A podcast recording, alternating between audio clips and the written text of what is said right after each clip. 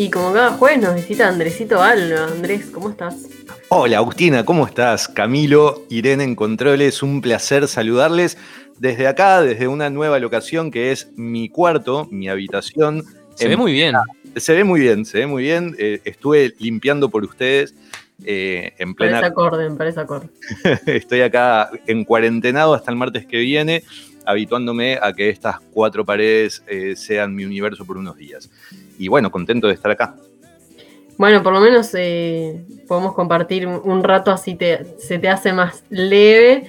Y, también no, compartir un poco em, propuestas culturales, estrenos musicales para que aquellos, aquellas que estén haciendo tu cuarentena como tú eh, puedan, puedan pasarla mejor ese fue justamente el norte que tuve hoy eh, para puntos cardinales. Tengo mucha gente querida eh, encerrada como yo y pensando, bueno, ¿qué, qué, me gustaría recomendarles? ¿Qué, podría sugerirles para que no se aburran tanto?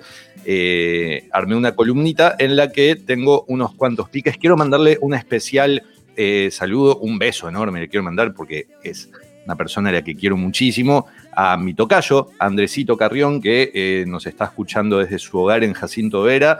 Él y calculo que quizás sus, sus convivientes, este, que también están ahí encerradas. Un fuerte abrazo para, para, toda la gente de Jacinto Vera, por si nos está escuchando. Estoy re... Vaya eh, el saludo para el saludo para, para, ellos. Tengo como, como el cassette puesto, ¿no? Estoy como. A los futbolistas. Sí, bueno, entonces estamos acá haciendo radio. No sé qué me pasa. No, no, un trabajo de todo el equipo, por suerte. Este, bueno, les cuento, Ulises, porque tengo un montón de cosas y tenemos unos minutos por delante. Camilo, esta primera recomendación es una recomendación que si vos no la sabés, estoy seguro que la vas a saber disfrutar, porque siempre que vengo con novedades cinematográficas, de alguna manera vos te pones contento. Obvio. Y siempre te escribo después, che, ¿cómo era aquella recomendación que hiciste? Sí, sí, me gusta, me gusta. pienso en tus planes amorosos cada vez que traigo... Eh... Planazos de pandemia, ¿no? Sí, mucho. Este, resulta que este año se hizo la segunda edición del Festival de Cine de Rusia, que se pronuncia en inglés, el Russian Film Festival. Este, ¿Y en ruso? Y en ruso. festival, festival seguro. La primera edición, que se hizo el año pasado, no tuvo una singularidad que sí tiene esta segunda edición que se está realizando en 2021, que es que tiene una edición especial para el Cono Sur. Hay subtítulos en español del Cono Sur, miedo, no sé bien qué significa español del Cono Sur, pero bueno, hay subtítulos en español, que eso ya es suficiente, para las regiones de Uruguay, Argentina y Chile, de lo que son siete películas y una serie eh, animada de dibujos para niños este, niños y niñas, de hecho, en edad preescolar, interesante pique para, los padres, les padres que escuchan Radio Bárbara, em, de lo que es eh, títulos de cine ruso. Ustedes saben que el cine ruso ha ido evolucionando en lo que son los distintos hitos históricos de Rusia las siete películas que se presentan este año responden un poco a esta última oleada globalizadora que ha tenido el cine eh, de Europa del Este, sobre todo, en donde por ahí no nos vamos a encontrar con películas que tienen aspectos tan singulares de la, cinematografía rusa, ¿no? Como, como títulos que por ahí venimos habituados a, ver, quienes nos cuelga ver cines de esos lares. Por ahí nos encontramos con un formato bastante, un formato bastante más occidentalizado de cine en las siete películas que hay en el festival pero son siete películas, son gratis y están disponibles hasta el domingo 4 de julio. Y es bien interesante de última ver también cómo la globalización afecta lo que son las, prácticas estéticas de Europa del Este. Em, en este caso, el ingreso, el festival está situado en Qubit, ustedes conocen esta plataforma, que es una plataforma que funciona por suscripción, se escribe Q-U, B larga I-T, Qubit, este, hay, hay un sitio de esa plataforma en Uruguay que es ui.qubit.tu, eh, perdón, TV, este, pero cuando uno entra, lo primero que le pide es la suscripción. Entonces la trampita para encontrar el festival eh, gratuito, que está, eh, que no es una trampa, en realidad está diseñado para que sea gratuito, es buscar en Google. Pongan Russian Film Festival en Google eh, Uruguay o Russian Film Festival Cubit, Festival Internacional Gratuito. Busquen ahí por esa vuelta que les va a aparecer un link a una página en la que registrando solamente su mail y su contraseña van a poder acceder gratuitamente desde hoy, desde hace unos días en realidad, pero desde hoy que se los estoy contando, hasta el 4 de julio, las siete películas, los siete largometrajes de siete directores y directoras rusas y la serie eh, de dibujitos animados para niños, que es una serie que se llama Kids, e, Kid y Cats, estoy con las pronunciaciones, y que... y que Niños y gatos. Exactamente, Niños y gatos, niñes y gates, que eh, está subtitulada al español para niñas en edad preescolar. Me pareció un lindo detalle para destacar, así que por ahí, la... después me contás, Camilo, cómo resulta eh, este plan. Tremendo, Yo sí, estoy sí, sí. acá y aparte hay, hay películas, o sea, del año pasado, son todas muy nuevas. Sí, porque justamente como es un festival anual, Claro. son estrenos de la, cinematogra- de la cinematografía actual, es una linda forma de hacer un, un repasito de en qué andan esas cabecitas cinematográficas cinéfilas de, de la otra punta del planeta. Y me Y interesa muy ver diverso, esta. además de, de, eh, de géneros también. Eh, sí, tiene géneros muy diversos. ¿Qué, qué te interesa, Camilo, decías? Me interesa ver esta occidentalización que decías de- del cine Mm. ruso. Está interesante, viste que hay como, como distintos hitos en la historia de. Yo no, yo no Ujú. sé demasiado de cine, pero sí lo suficiente como para saber lo que, lo que los grandes cambios en la historia, ¿no? Eh, eh, eh, la Rusia imperial, el socialismo, ahora la globalización fue generando en las estéticas de lo que se crea a- en todos los niveles, en este caso en el cinematográfico. Y bueno, creo que, hay un detalle por ahí que, es muy notorio, que es que la musicalización del cine ruso tenía y ha tenido en la historia del cine como una presencia repotente y muy singularizada en referencia al resto de las cinematografías mundiales. Y bueno, y vos escuchás las, las bandas sonoras de las películas que estoy recomendando ahora y te encontrás con una cosa más pop, más rock, más occidental. Pero bueno, es interesante. Interesante también es para las personas que han escrito, que se han dedicado a escribir eh, a lo largo del 2019 y del 2020, que el Ministerio de Educación y Cultura, a través del área de letras, de- del Instituto Nacional de Letras, ahora ya no es área, es instituto, de la Dirección Nacional de Cultura, convoca a la edición 2021 de los premios a las letras. Ustedes saben que desde el año, bueno, desde hace un montón, pero del 2005 hasta acá, se viene haciendo la entrega de los premios nacionales a las artes por parte de la Dirección Nacional de Cultura. En este caso, el premio a las letras tiene una serie de categorías y este año, en el 2021, tiene una particularidad que es que va a resolver un desfasaje de dos años que venía eh, arrastrando justamente desde el año 2005.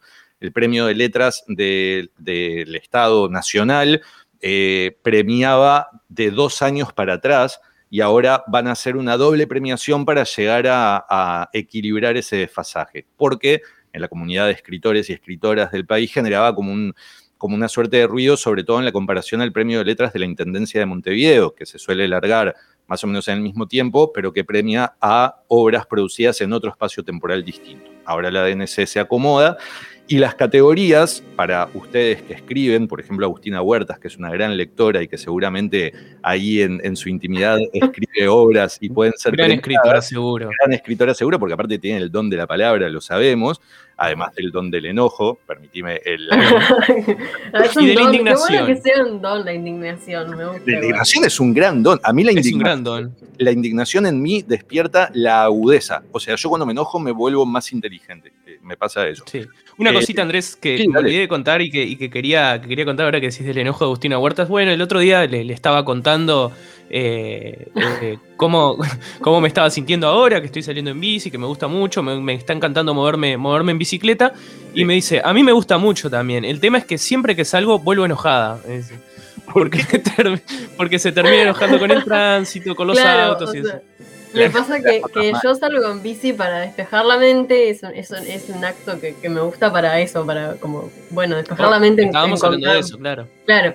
Pero me pasa que en el medio siempre termino enojada porque por esquivar autos o por que la gente no sabe manejar y respetar las- la- a los ciclistas. El Ah, mundo está bueno. lleno de gente que está toda mal, Agustina. Claro, por Sí, eso. sí, y el tránsito más. Y el tránsito, más. por eso no manejo. Eh, una vez choqué mi bicicleta contra un auto estacionado y acá está Ah. eh, hecha un acordeón en mi cuarto. Yo lo que hago es caminar. ¿Cómo no viste un auto Perdón, Andrés. No, no, muy bien. Sí, bueno, choqué contra un auto estacionado, era de día, no estaba bajo el efecto de ninguna sustancia, estaba yendo a trabajar, me estaba queriendo ahorrar 40 pesos de boleto y eh, tuve que pagar 4.500 de un arreglo. Fue una historia muy Buenísimo. porque le choqué el auto estacionado a un policía, además. Ah, genial. Ahí te habría servido los contactos de Cardoso, por ejemplo. Claro, no, aparte fue hermoso porque, bueno, vamos a contarle a la gente, yo venía por la bajada de Salterain, ¿a quién le importaba mi historia? Pero bueno, ya les explico. Yo venía por la bajada de Salterain, fui a cruzar Gonzalo Ramírez, eh, no venía nada, entonces venía ya embalado con la bajadita y cuando voy a pedalear para cruzar Gonzalo Ramírez, eh, siento que se me trancó la cadena o algo. Instintivamente miro hacia abajo, no pasaba nada, no, no podía pedalear y cuando levanto la vista me había desviado y pumba, me la di de costado, o, sea, contra el costado de un auto que estaba estacionado frente al casino. Eh, No, venía con esa velocidad, entonces choqué contra el costado, medio que volé, fue cinematográfico, estuvo divertido. Caí contra el del auto, caí contra el piso y alguien salió del casino corriendo a ayudarme, un tipo me dijo, ¿estás bien? ¿Estás bien? Le digo, sí, sí, me dice, soy policía y soy el dueño del auto. ¿Cómo? ¿Qué? Pasame tu teléfono y tu cédula. Bueno, sí, dale. Y, de pronto fue, ¿por qué le pasé mi teléfono y mi cédula? Y bueno, está. Y cuando me llamó, Qué quería, leche, bueno. quería cobrarme 20 mil pesos el arreglo del auto. Para. Le conté estaba- que estaba recién divorciado, que tenía una hija, que era una situación horrible, que no sé qué. Ah, Le tocó el corazón, me dijo, uy, yo también me separé y terminamos encontrando, terminamos encontrando un lugar que cobraba 9 mil pesos el arreglo y fuimos a medias, 4.500, 4.500 y tal, y nunca pude arreglar mi bici, la tengo acá, me mira mientras les cuento. Este, esa es la historia de Hermoso, hermoso. de un policía. Eh, pero pero la- no sé cómo llegamos a eso desde el Premio Nacional de Letras. Que, Por los enojos de Huertas, pero, pero eh, volvamos, volvamos. Para variar, para Sí, variar. se me desvirtúa la columna. Este, bueno, pero no, importante solamente contar las categorías a las que se convocan, porque vos, Agustina, que además de enojarte escribís, eh, a ver si entras en alguna de las categorías de convocatoria, están los premios nacionales de literatura, por un lado, el premio Ópera Prima, por otro, el premio de ensayo y difusión científica y el gran premio a la labor intelectual. Solamente les voy a contar las subcategorías del premio, de los premios nacionales de literatura, que eh, con- convoca obras escritas tanto en 2019 como en 2020, éditas o inéditas, en estas categorías, en narrativa, en poesía, en literatura infantil y juvenil y en dramaturgia. Se van a otorgar tres premios para esas categorías en obras éditas y tres para obras inéditas. Eh, Toda esta información está en la página del Ministerio de Educación y Cultura. También se, se puede encontrar en la página a través de la cual se registran, que es culturaenlinea.uy. Eh, googleen, googleen premios a las letras y ahí encuentran todos. No me hagan repetir, Mario Invernici, no te enojes, podés googlear y encontrar con velocidad toda la información de lo que estoy dando. Así que ya saben, gente, comunidad escritora de Radio Bárbara, preséntense, ganen premios en plata y asóciense a nuestra radio con esa plata, así volvemos a estudiar. Bien, eh, Genial. ¿tenemos algu- alguna, alguna otra recomendación?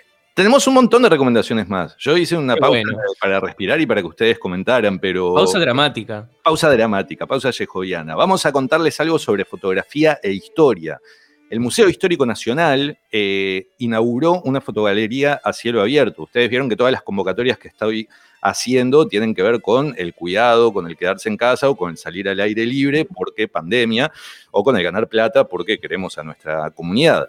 En este caso es una actividad al aire libre, la fotogalería a cielo abierto que está ahí en Rincón, esquina Zavala, enfrente a la Casa de Rivera, acaba de inaugurar una, una exposición que organizaron, crearon y montaron estudiantes de la licenciatura en Historia de la Facultad de Humanidades y Ciencias de la Educación de la Universidad de la República, bajo la curaduría de sus docentes. Fue una actividad académica que hicieron, en donde buscaron eh, rescatar las formas de uso del espacio doméstico.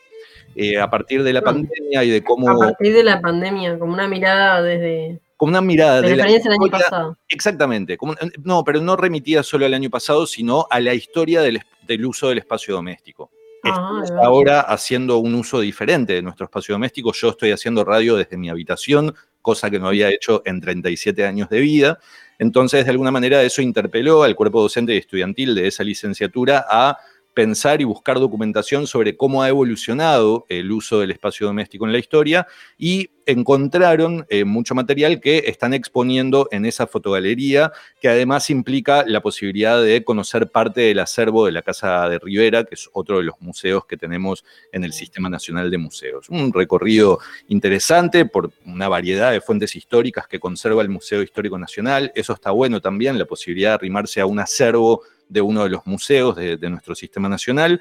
Y bueno, me pareció que estaba macanudo traerlo para quienes tengan ganas de eh, acercarse a, lo que es Ciudad Vieja.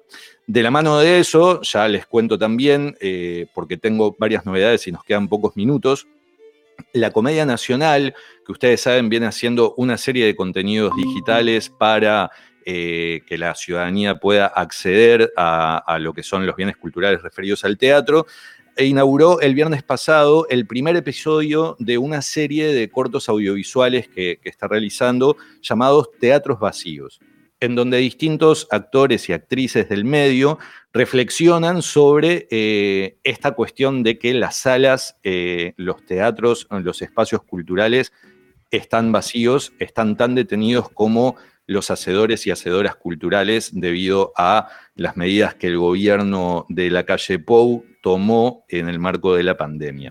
Entonces, el primer episodio ya salió, eh, van a ser ocho piezas la primera fue en el Teatro Solís.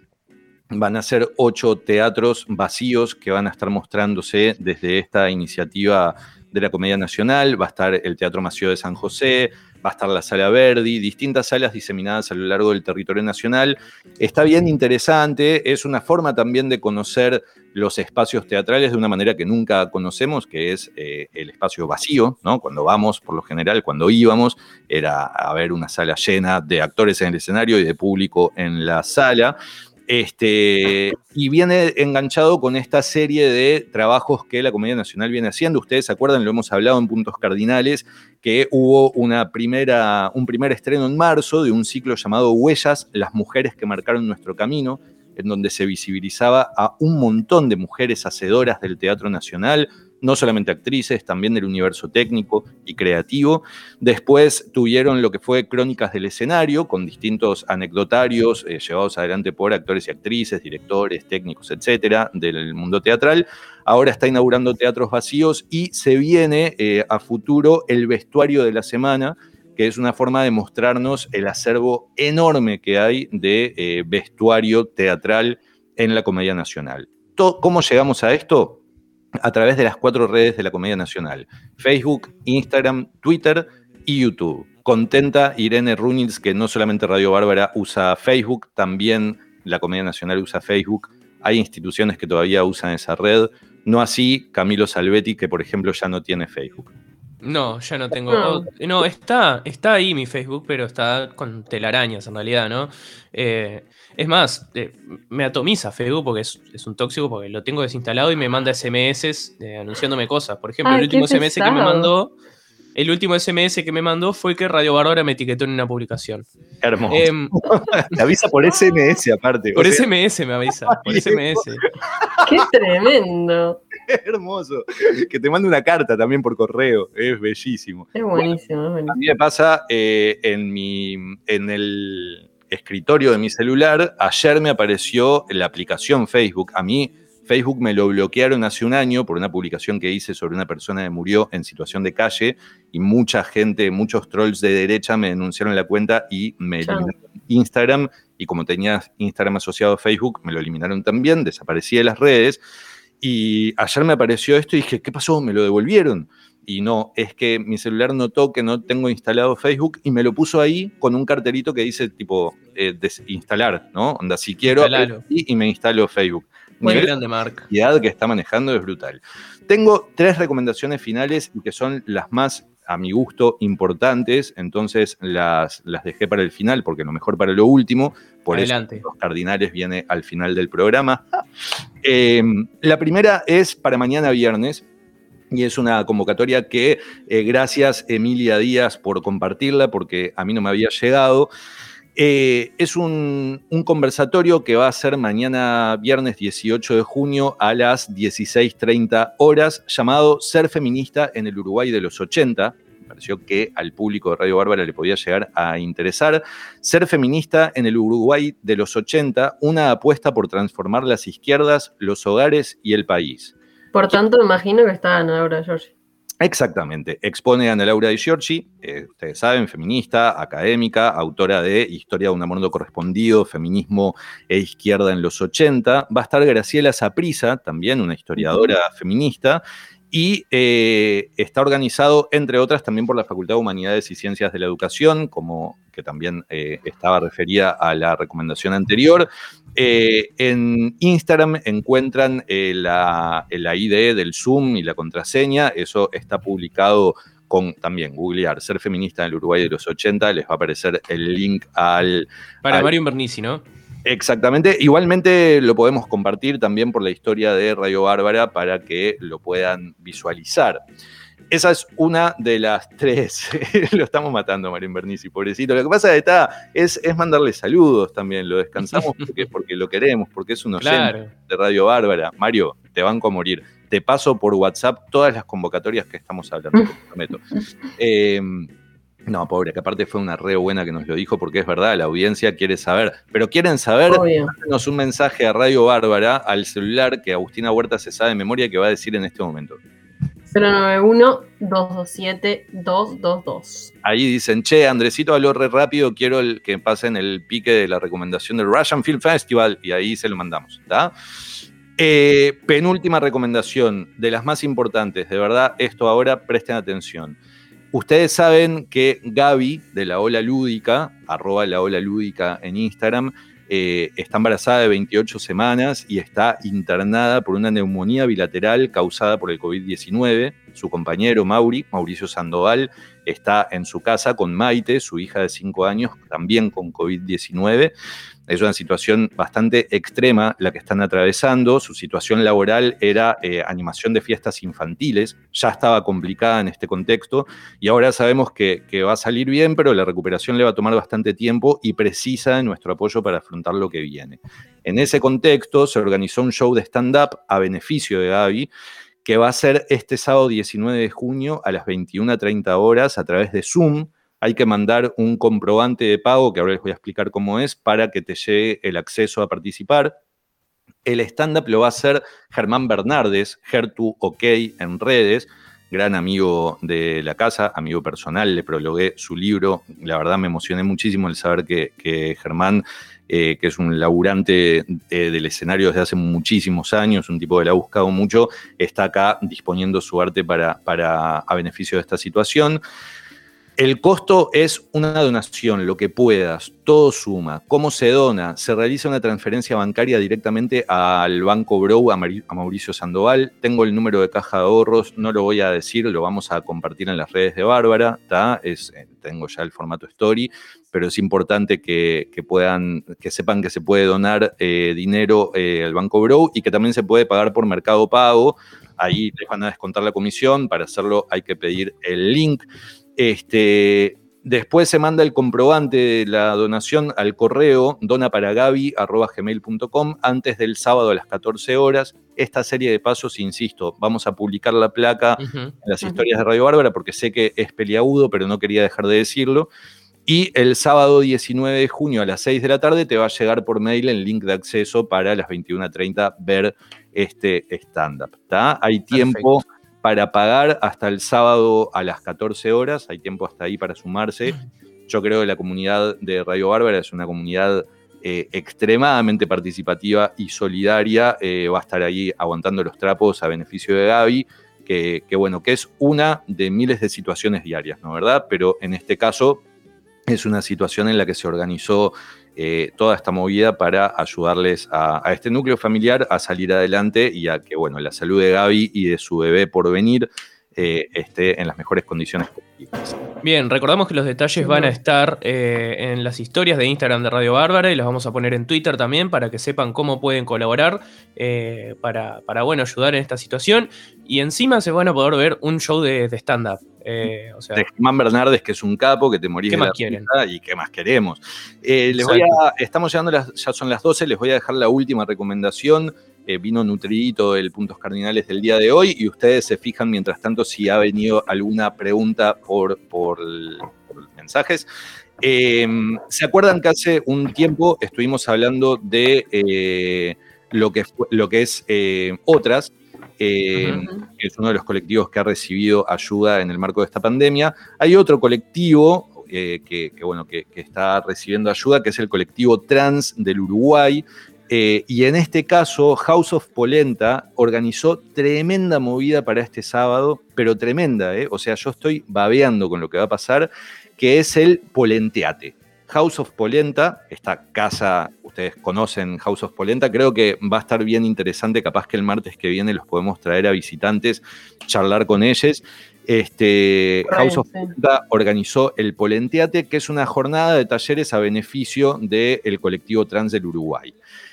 ¿Qué va a pasar el sábado? Desde las 11 hasta las 19.15 tenemos un montón de actividades a las que ustedes se pueden inscribir desde ya por el Instagram de House of Polenta, arroba House of Polenta. Tienen a las de 11 a 13 hay dos talleres y acá esto me emociona a nivel personal y ya les voy a contar por qué. Hay un taller que es ojos dramáticos, que es de maquillaje, y otro taller que es do it yourself, barato para verte costosa, de textil. Maravillosos El de ojos dramáticos, que va de 11 a 13, son tips básicos del ojo drag para descubrir esa mirada dramática y seguir cumpliendo el protocolo. Me encanta la descripción. Trae tu tapaboca favorito porque este es presencial y crearemos unos ojos inspirados en él para complementarlo y lucirte en composé. Hay que tener. Camito ya está probando miradas. Probando miradas.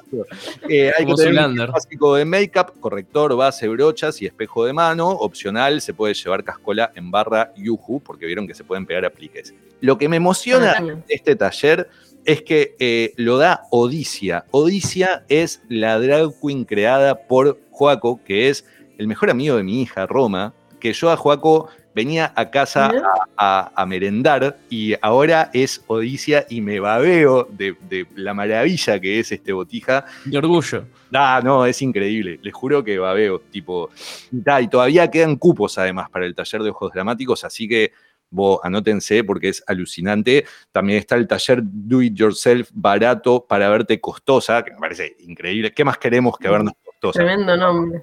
Este, y, por poca plata. Por poca plata. Ese le van a estar dando Gatite y Cam.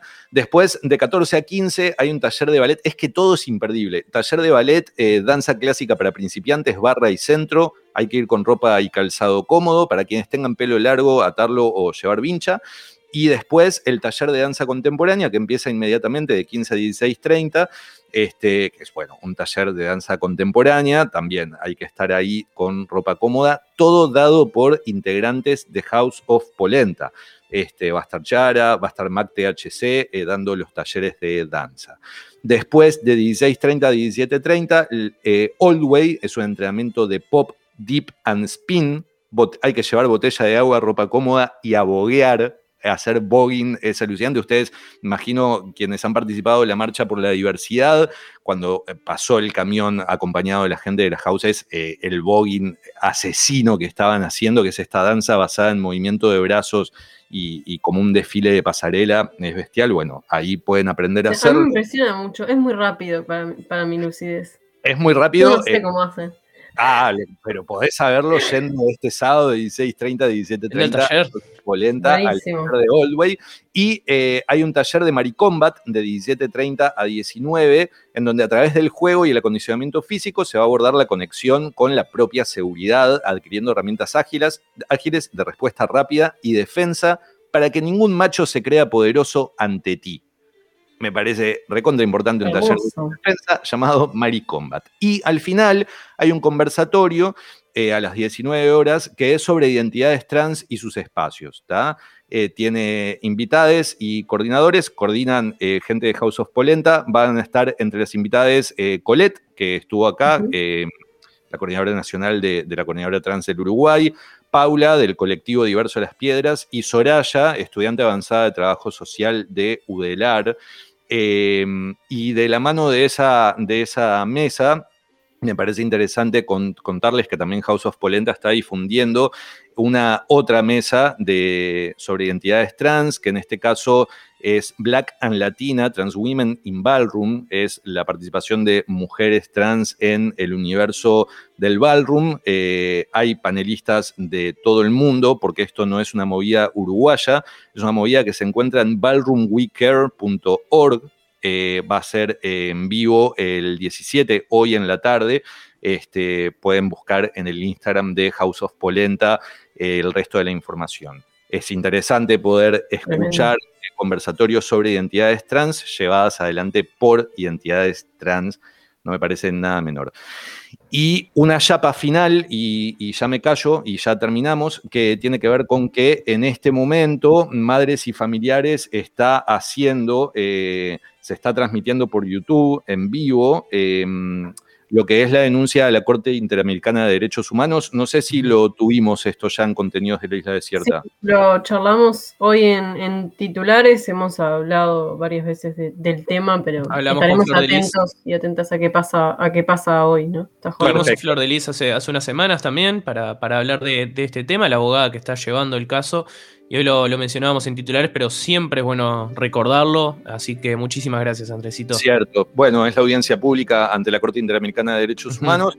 Y por acá eh, quedan los puntos cardinales porque se nos termina el tiempo. Le quiero mandar un fuerte abrazo a Sebas Acosta, que nos está escuchando desde eh, la feria. Eh, y acaba de mandar un mensajini ahí diciendo, estamos escuchando al Andresito en la feria, así que un fuerte Evita. Y, muy buenas cosas y muy cargado este fin de semana muy cargado. Si llegaron mensajes, me los mandan después y yo les respondo a la gente desde el celular de Radio Bárbara, porque se nos terminó el tiempo. Claro que sí. Eh, y nos vamos bailoteando un poco eh, antes de, volver eh, para, el bloque final. Te despedimos, Andresito, y te despedimos con un estreno de la Delio Valdés. vamos a escuchar. Todo loco, Ivonne, te amo. todo loco, todo loco, todo loco. Siempre, siempre iré, iré rap. La Delio Valdés con Javier Ortega. Así que nos vamos escuchando de un tiempo a esta parte. Hasta el martes, compás. Hasta el martes.